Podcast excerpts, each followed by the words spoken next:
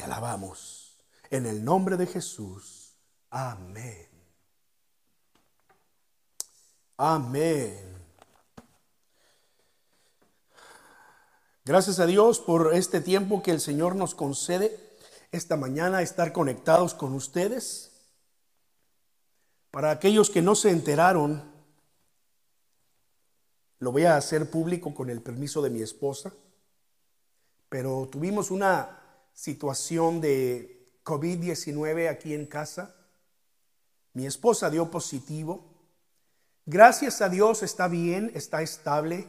Eh, tuvo un par de días con síntomas fuertes, pero Dios ha tenido misericordia de ella y Dios le ha concedido el recuperarse a los dos días. Todavía se siente cansada, todavía eh, esa capacidad de olfato no la tiene al 100%, pero gracias a Dios fuera de eso, ella está bien, mi hijo y yo aquí en casa estamos bien. Damos gracias a Dios. Por, por alguna razón ella dio positivo, nosotros dimos negativo. Nos haremos nuevas, eh, nuevas pruebas más adelante para poder ya salir de nuestra cuarentena. Pero agradecemos sus oraciones que ustedes han tenido para con nosotros durante todo este tiempo. Agradecemos también a aquellos de ustedes que han compartido con nosotros un poco de lo que Dios les ha dado. Gracias, gracias hermanos. Aquí todavía vamos a estar esta semana en cuarentena. Ya vendrán otras, eh, otras pruebas para, para eh, ver que ya todo se ha ido, que todo ah, regresa a la normalidad aquí en casa. Y esa es la razón por la cual hoy solamente estamos en línea, no podemos reunirnos juntos como iglesia allá en nuestro santuario, nuestro pequeño santuario. Para aquellos de ustedes que no saben, tenemos apenas un año y medio, vamos para dos años que eh, empezamos eh, una nueva iglesia aquí en el sur de New Jersey por parte de lo que es eh, nuestra organización, la Iglesia del Nazareno. Y en este año y medio pues empezamos a trabajar y de pronto la pandemia se nos atravesó y aún en medio de la pandemia Dios nos ha concedido utilizar estos medios tecnológicos para llegar a mucha gente en nuestra comunidad. Y ahí poco a poco, hermanos, vamos, pero esta es la verdad, el reino de Dios no se detiene. El reino de Dios sigue avanzando. La iglesia sigue caminando, dice un, coro antiguo. Y, esa es una gran verdad. Esa es una gran verdad. Muy bien, hermanos, el tiempo que nos queda, que son aproximadamente 30 minutos, vamos a abrir las escrituras en Romanos capítulo 6. Y vamos a tener la escritura allí lista en Romanos capítulo 6. Voy a ponerlos un poco en contexto. Si usted por alguna razón no ha, no ha seguido eh, la línea de mensajes que vengo compartiendo eh, de los domingos anteriores a ahora, este, Empezamos a ver en el capítulo 1 de Romanos cómo Dios le dice a la iglesia que los había escogido para ser de su propiedad a través de Cristo, llamados a ser de Jesucristo, llamados a ser santos y llamados a ser edificados y fortalecidos. Después de eso empezamos a ver en el resto del capítulo 1 y capítulo 2 y capítulo 3 la gran verdad de que el pecado pecado es una infección en toda la humanidad. Todos estamos infectados por este mal que la Biblia la llama pecado, es decir, una desviación de Dios hacia las cosas, hacia las cosas de la misma naturaleza humana. Entonces la Biblia declaró en el capítulo 3 de Romanos que no hay justo ni aún uno no hay quien busque a Dios. No hay quien entienda. Todos se desviaron. Mas Dios luego vendría diciendo la escritura que muestra su amor para con nosotros y nos da el ejemplo de Abraham y nos dice que los verdaderos hijos de Abraham son aquellos que por la fe creen que Jesucristo nos dio a nosotros la justificación, es decir, el perdón de nuestros pecados y ser declarados justos, ser declarados inocentes sin culpa delante de Dios.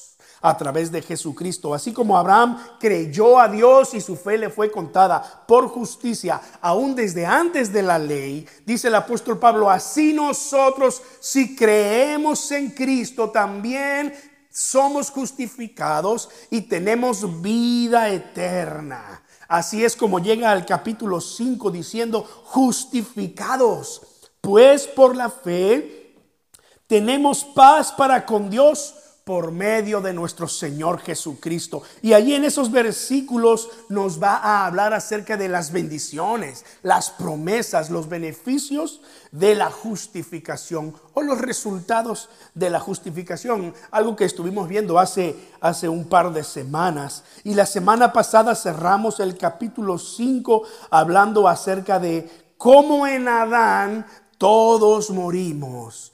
Todos vinimos a esclavitud del pecado. Todos empezamos a pagar las consecuencias del pecado. Pero en Cristo el Señor nos vuelve a vivificar. El Señor nos vuelve a dar vida, nos levanta. Y ahí está ese versículo precioso del capítulo 5 que dice, mas Dios muestra su amor para con nosotros en que siendo aún pecadores, Cristo murió por nosotros. Para terminar diciendo, así como abunda el pecado en el mundo, dice la escritura, sobreabunda la gracia. Versículo 20, pero la ley se introdujo para que el pecado abundase, mas cuando el pecado abundó, sobreabundó la gracia. Uh, gracias Señor Gracias Señor, porque ahora podemos decir que eh, tenemos vida eterna mediante Jesucristo Señor nuestro. Wow. Y así es como llegamos entonces al capítulo 6. El capítulo 6 va a hacer una, una transición del tema de la realidad del pecado y cómo hemos sido perdonados por Dios por medio de la justificación, para decirnos entonces que a través de ese mismo sacrificio de Cristo, nosotros somos eh, eh, santificados por esa misma sangre de Cristo para vivir la vida que a Dios le agrada. Y lo va a explicar diciendo eh, dos cosas básicamente que yo quiero puntualizar en esta mañana aquí con nosotros. La primera cosa que él va a mencionar allí en los primeros 14 versículos es que eh, esta es la realidad. Si nosotros hemos creído en Cristo, nosotros ya hemos muerto al pecado. El pecado no se puede enseñorear otra vez de nosotros. El pecado no puede gobernarnos. Y lo va a, hablar con la, eh, con la comparación de la esclavitud. Él va a hablar acerca de la realidad de cómo el pecado esclaviza a las personas. El pecado esclaviza a, a, cada persona que se somete a él. Solamente en Cristo somos libres. Y la segunda parte del capítulo 6, el apóstol Pablo nos va a hablar sobre la, la, verdad de que somos ahora siervos de la justicia. Mira, mira lo que va a hacer. Y así es como he titulado al mensaje de esta mañana, esclavos. Pablo va a decir, éramos esclavos del pecado antes de conocer a Cristo. Antes de venir a Cristo éramos esclavos del pecado. El pecado se enseñoreaba de nosotros. Hacíamos lo que el pecado quería. El pecado dentro de nosotros nos gobernaba. Pero ahora que hemos sido libertados del pecado, ya no somos esclavos del pecado. Ahora somos esclavos de Cristo. Ahora somos siervos de Dios. Es lo que va a decir el capítulo 6. Déjame ir parte por parte. No sé si tú has oído esa historia de el águila cautiva. Dice que había un águila eh, que estaba en una jaula cautiva y que pasaron muchos años y el, y el águila solamente daba vueltas allí en esa jaula. Un día su dueño dijo, bueno, voy a liberar a esta, a esta águila. Así que finalmente la sacó de la jaula, le quitó la cadena, la lanzó hacia los cielos El águila empezó a volar, pero de pronto aleteó de regreso y se metió a la jaula y empezó a dar vueltas nuevamente en la jaula. Wow. Sin cadenas, sin argolla, libre, pero decidió volver a su jaula, decidió volver a dar vueltas en círculos y solo porque no tenía la capacidad de volver a encadenarse, pero quizás si hubiese tenido esa capacidad, se hubiese puesto nuevamente esa cadena. Y sabes qué es la triste realidad, que, que hay mucha gente como esta águila. Cuando la verdad les puede liberar, cuando el Evangelio, la luz de Dios, la, sangre de Cristo que liberta del pecado les puede hacer libres, incluso a muchos les hace libres, muchos de ellos prefieren volver a encadenarse al pecado. Qué triste. Es mejor eh, volar libremente como las águilas. Es mejor dejar lo viejo por lo nuevo. Es mejor salir de ese encierro y, y vivir la libertad que Dios nos ha preparado. Pero hay mucha gente que prefiere regresar a encadenarse. Como la historia del águila, hay muchas personas en este tiempo que les gusta vivir de esa manera. Mira cómo dice el apóstol Pablo, capítulo 6, versículo 1. ¿Qué concluiremos? ¿Vamos a persistir en el pecado para que abunde la gracia? ¿Vamos a persistir en el pecado para que abunde la gracia? De ninguna manera. Nosotros que hemos muerto al pecado, ¿cómo podemos seguir viviendo en Él? Esta era la creencia de muchas personas. Como ya sabían que así como abunda el pecado, sobreabunda la gracia, Pablo estaba adelantándose al pensamiento de la iglesia y con estas palabras estaba derribando cualquier argumento que, que, cualquiera pudiera tener respecto a, ah, pues si el pecado abunda y es mayor la gracia, pues entonces vamos a pecar más para que haya a su vez más gracia. No, dice Pablo, en ninguna manera, de ninguna manera, esto no puede ser así. Y algunos en la iglesia, así como en aquel tiempo, hoy en día dicen las mismas palabras. Voy a pecar, al cabo, Dios es amor y perdona. Hay quienes dicen, oh, no importa cómo tú vivas, si Dios es amor, te va a perdonar a fin de cuentas.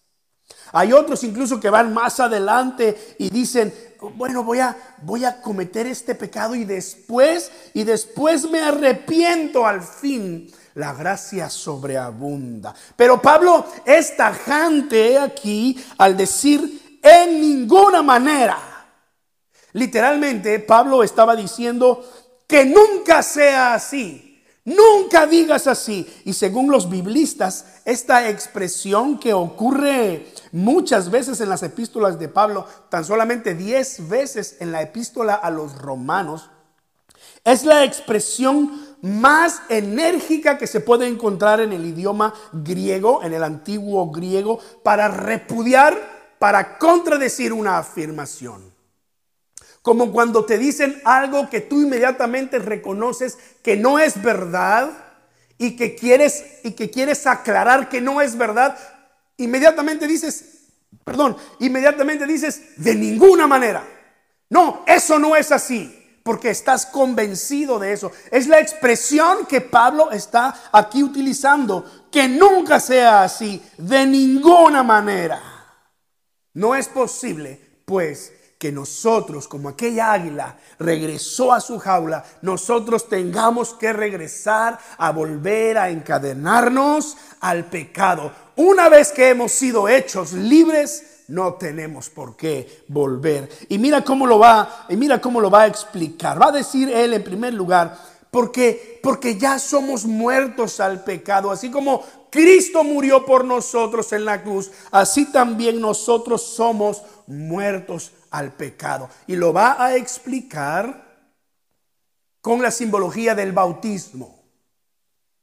En el bautismo, una persona es sumergida en el agua y es levantada del agua como señal de morir y de resucitar, así como Cristo murió y resucitó. En el bautismo, este es el simbolismo de una persona que ha muerto a sus pecados, que ha muerto a su vida pasada y ahora se levanta para vida nueva. Resucitar para vida nueva. Ve conmigo allí los versículos 3 y 4 de Romanos 6. Dice, ¿acaso no saben ustedes que todos los que fuimos bautizados para unirnos a Cristo Jesús, en realidad fuimos bautizados para participar de su muerte? Por tanto, Mediante el bautismo fuimos sepultados con Él en su muerte, a fin de que así como Cristo resucitó por el poder del Padre, también nosotros llevemos una vida nueva. Y en los versículos 5 al 7 va a puntualizar esta realidad hemos muerto al pecado juntamente con Cristo. Mira cómo dice allí, versículos 5 al 7. En efecto, si hemos estado unidos con Él en su muerte, sin duda también estaremos unidos con Él en su resurrección. Sabemos que nuestra vieja naturaleza fue crucificada con Él para que nuestro cuerpo pecaminoso perdiera su poder. De modo que ya no siguiéramos siendo esclavos del pecado. Porque el que muere queda liberado del pecado.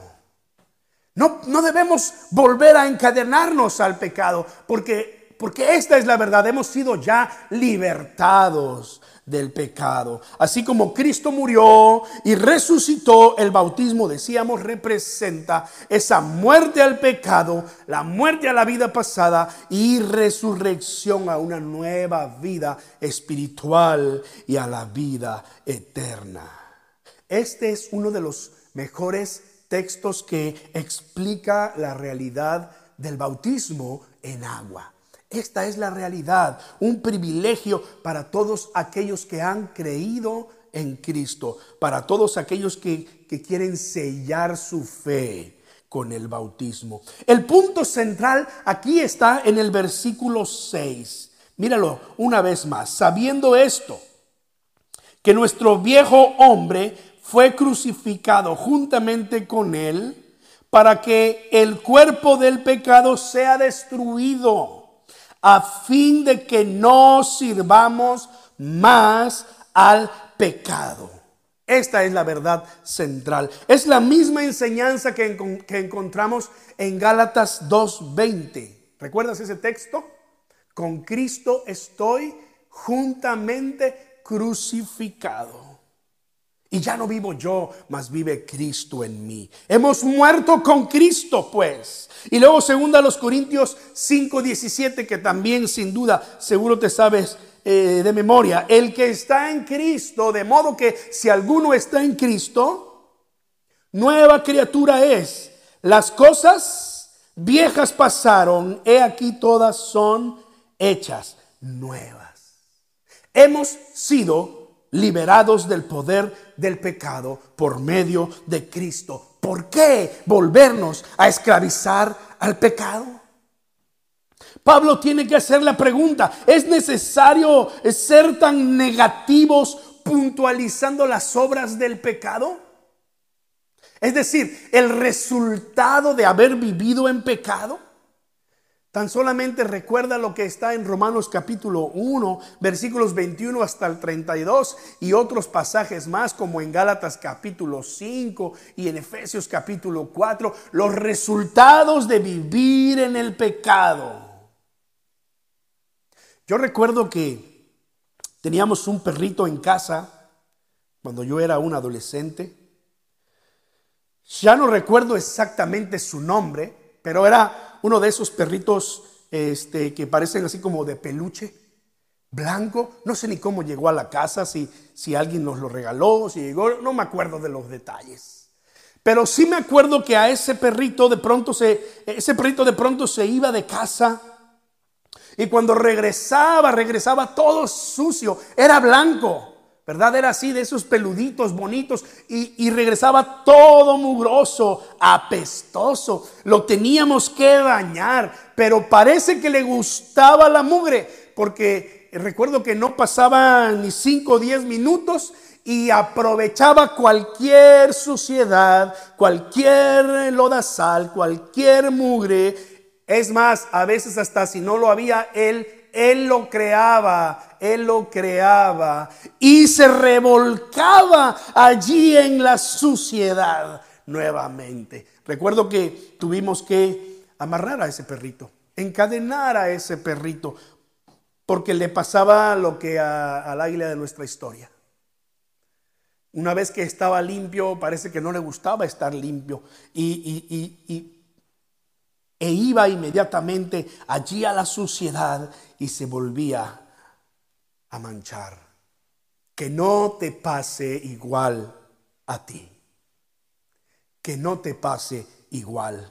Considérate muerto al pecado. Es lo que dice el apóstol Pablo aquí. Considérense muertos al pecado por un lado, pero por el otro lado vivos para Dios. Ya que has muerto al pecado, tú estás vivo para Dios. Tú vives para Dios y como vives para Dios no es posible que volvamos a ensuciarnos en el pecado. Tenemos que romper, tenemos que deshacernos, tenemos que alejarnos del pecado y vivir una vida consagrada al Señor. De eso se trata Romanos capítulo 6. Deja atrás el pecado y vive una vida santa. Vamos a hablar de la santificación más adelante. No es, no es el día. Vean, vean cómo dice el capítulo 11, el, perdón, el capítulo 6, versículo 11 al 13. Ahí mismo en Romanos. Pablo sigue su enseñanza. Dice, de la misma manera también ustedes considérense muertos al pecado, pero vivos para Dios en Cristo Jesús. Por lo tanto, no permitan ustedes que el pecado reine en su cuerpo mortal, ni obedezcan a sus malos deseos. No ofrezcan los miembros de su cuerpo al pecado como instrumentos de, de injusticia. Al contrario, ofrézcanse más bien a Dios como quienes han vuelto de la, de la muerte a la vida, presentando los miembros de su cuerpo como instrumentos de justicia. No reine el pecado en tu cuerpo mortal. Considérate muerto al pecado. Tampoco presentes tus miembros, dice la reina Valera. O sea, tampoco presentes tu cuerpo al pecado como un instrumento de iniquidad, sino presenta ahora tus miembros, tu cuerpo, tu ser entero como siervo de Dios para servir a la justicia. Vivos para Dios significa que ahora nosotros podemos ofrecer nuestra vida entera a Él. Ofrecer nuestra vida en adoración, ofrecer nuestra vida en servicio, ofrecerla literalmente hablando, y valga la redundancia, como una ofrenda a Él.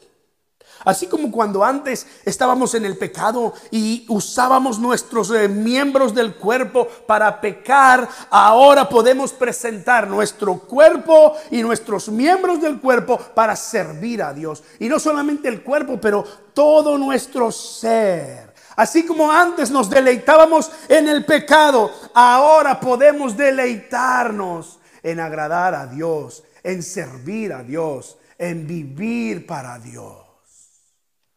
Sí, el pecado es un deleite, pero la Biblia dice que es un deleite temporal. y que su fruto es muerte, su resultado es muerte. La, la, la, paga del pecado es muerte. Esa va a ser la conclusión del apóstol Pablo en 6:23. La paga del pecado es muerte, pero la dádiva de Dios es vida eterna. Si tú perseveras en servir a Dios, en seguir a Dios, en honrar a Dios, en presentar todo tu ser para servir a la justicia de Dios, entonces vas a cosechar no solamente la santificación en esta vida, pero la vida eterna. Es lo que dice la palabra del Señor. Dice en 2 Timoteo capítulo 2, versículo 4. ¿Quieres moverte un poquito allí? Ya me salí de Romanos pero es solamente para puntualizar lo que el apóstol está diciendo aquí. Ya no somos esclavos del pecado. Ahora somos siervos, somos esclavos, pero de Dios, esclavos de la justicia. Segunda Timoteo capítulo 2, versículo 4. Ninguno que milita se enreda en los negocios de la vida a fin de agradar a aquel que lo tomó por soldado. E, en un tono negativo, a modo de advertencia, Pablo dice aquí en Romanos 6, vuelvo a, a Romanos capítulo 6. No permitan ustedes que el pecado reine en su cuerpo mortal, ni lo obedezcan en sus malos deseos, porque Pablo sabe que la tendencia de la carne es siempre inclinarse hacia el pecado.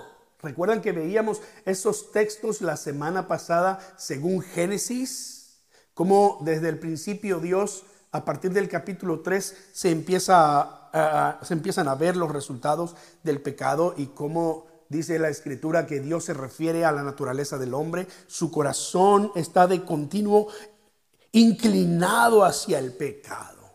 Por eso el apóstol Pablo va a enseñar. Y mira cómo dice Efesios capítulo 4. Efesios capítulo 4. Versículos 22, 23 y 24. Dice así, en cuanto a la pasada manera de vivir, despójense del viejo hombre que está viciado conforme a los deseos engañosos y renuévense en el espíritu de su mente y vístanse del nuevo hombre creado según Dios en la justicia y santidad de la verdad. En un tono positivo, Pablo dice en Romanos 6, 13, no presenten sus miembros eh, eh, al pecado como instrumentos de iniquidad, sino preséntense ustedes mismos a Dios como vivos de entre los muertos y sus miembros a Dios como instrumentos de justicia. Señor, antes servía al pecado, pero ahora te sirvo a ti. Antes me deleitaba en el pecado, Hoy me quiero deleitar en honrarte.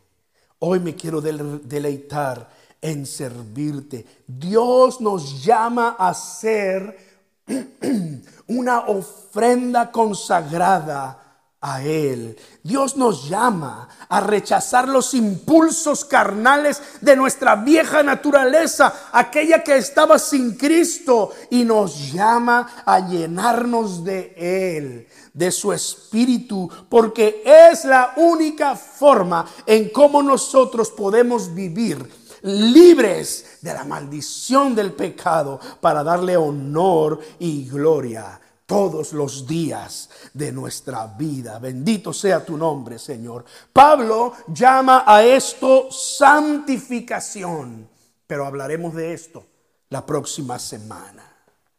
Termino con los últimos versículos del capítulo 6, versículos, versículos 15 al 23. Y te pregunto, ¿de quién eres esclavo? Porque Pablo escribe así, mira, capítulo 6, versículo 16. ¿Acaso no saben ustedes que cuando se entregan a alguien para obedecerlo, son esclavos de aquel a quien obedecen? Claro que lo son, ya sea del pecado que lleva a la muerte o de la obediencia que lleva a la justicia. Versículo 17, pero gracias a Dios que aunque antes eran esclavos del pecado, ya se han sometido de corazón a la enseñanza que les fue transmitida. En efecto, habiendo sido liberados del pecado, ahora son ustedes siervos de la justicia.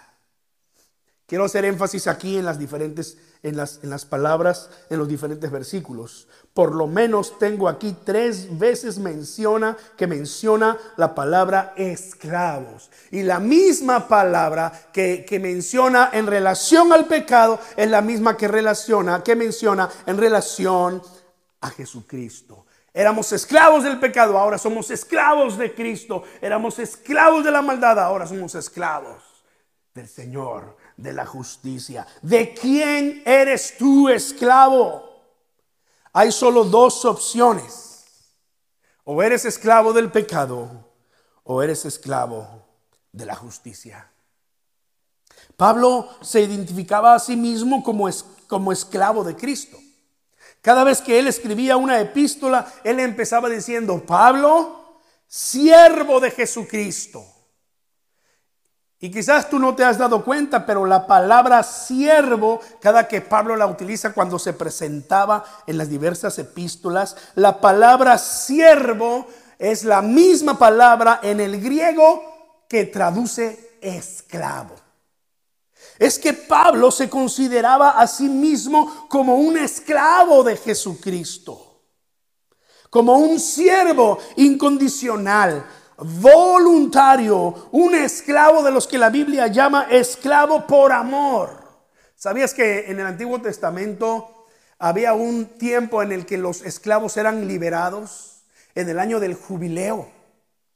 Cada 49 años en el año del jubileo, los esclavos eran liberados. Los, los, que tenían esclavos, ya sea de su misma nación, lo cual estaba prohibido por la ley, o de otras naciones, eh, tenían el mandato de Dios de liberar a esos esclavos. Libera a los esclavos.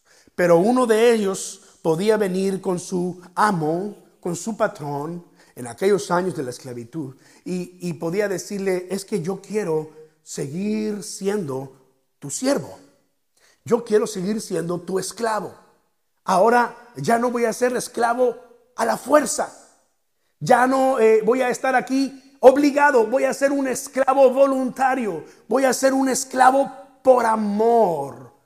Porque te he llegado a amar como a un verdadero amigo, como a un padre. Así que voy a ser esclavo. Es la misma idea que Pablo tenía en mente. Somos esclavos del Señor. Somos siervos del Señor. Versículo 20, vean otra vez a Romanos 6.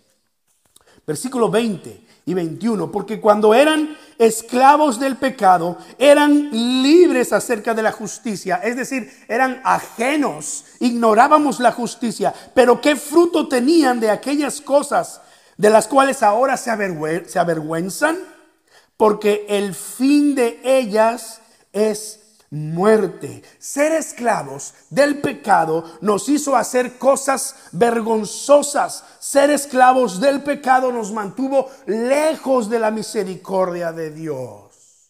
Pero hoy, pero ahora en Cristo somos libertados del poder del pecado y somos hechos siervos de Dios esclavos de Dios, esclavos por amor. Sigue diciendo el apóstol Pablo, versículo 22, Romanos capítulo 6, versículo 22. Mas ahora que han sido libertados del pecado y hechos siervos de Dios, tienen por su fruto la santificación y su fin y como fin la vida eterna porque la paga del pecado es muerte, mas la dádiva de Dios es vida eterna en Cristo Jesús, nuestro Señor. Gloria a Dios. Si ya has sido liberado del pecado, eres ahora siervo de Dios. libre para hacer su voluntad. Esclavos de Dios tiene como fruto la santificación y como fin la vida eterna. Esto es lo que creemos con todo nuestro corazón. Yo te animo hoy a que vivas como siervo de Dios. Entrega tu vida, ofrece tu vida a Dios y dile, yo quiero ser tu siervo. Si te, si te es muy difícil decir la palabra esclavo, no la menciones, di siervo.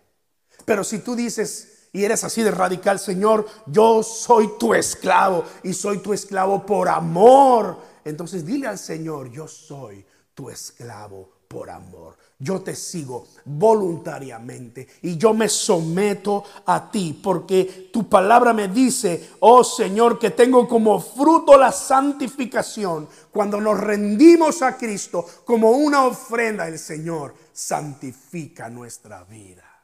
Y tenemos como fin la vida eterna. Cantábamos justo antes de tomar la cena del Señor.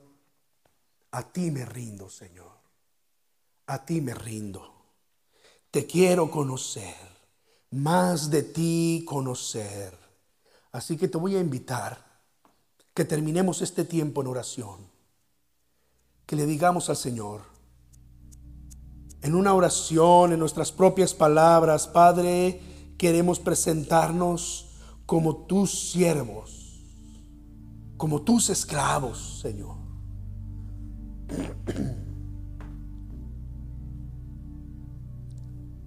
En otra parte de la escritura dice, baste ya el tiempo de haber vivido como al mundo le agrada. Queremos vivir como a ti te agrada, Señor. Nos presentamos humildemente en oración y nos ofrecemos como un sacrificio vivo, santo y agradable, Señor, delante de ti. Padre Celestial, queremos vivir como siervos de la justicia, como siervos de Dios. A ti me rindo, Señor, en esta hora. A ti me rindo, Jesús. Gracias, Dios. Gracias, Señor. Te bendigo su nombre. Bendito sea tu nombre, Señor. Sácianos de tu presencia, Señor. Sácianos,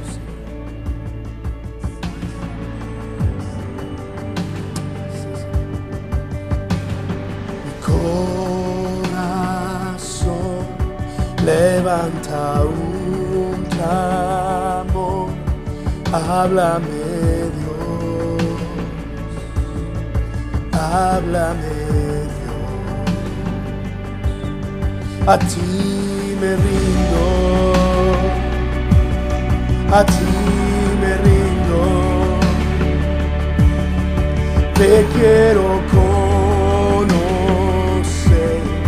más de ti conocer,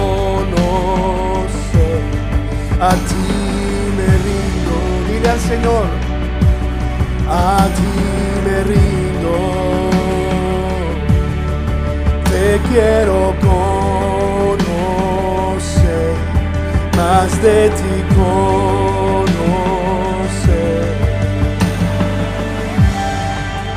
Sí, Señor, este es el deseo de nuestro corazón. Rendirnos a ti, Padre. Rendirnos a ti, Jesús. Y servirte todos los días de nuestra vida. Oh, Señor. Con tu aliento, Dios, sopla en mí Cumple, Señor, tu voluntad en Con tu gran poder, muévete en mi ser. Cumple, Señor, tu voluntad en con tu aliento, Dios, sopla en mi interior. Cumple, Señor, en. Con tu gran muévete. Cumple, Señor, tu voluntad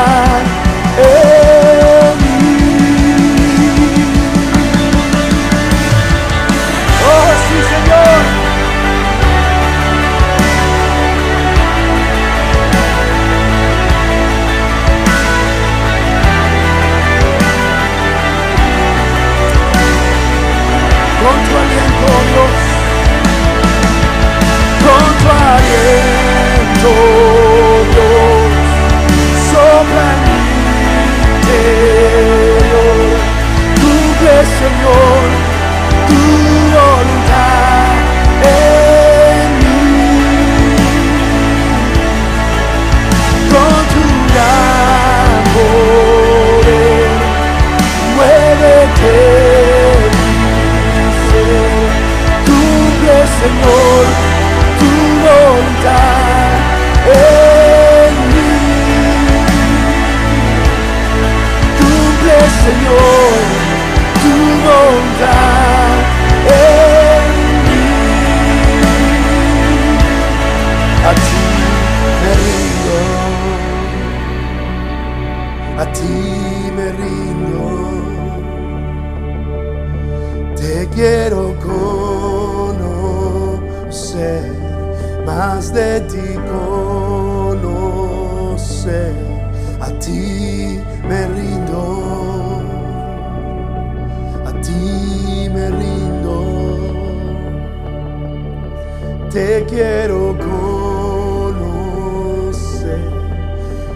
de ti.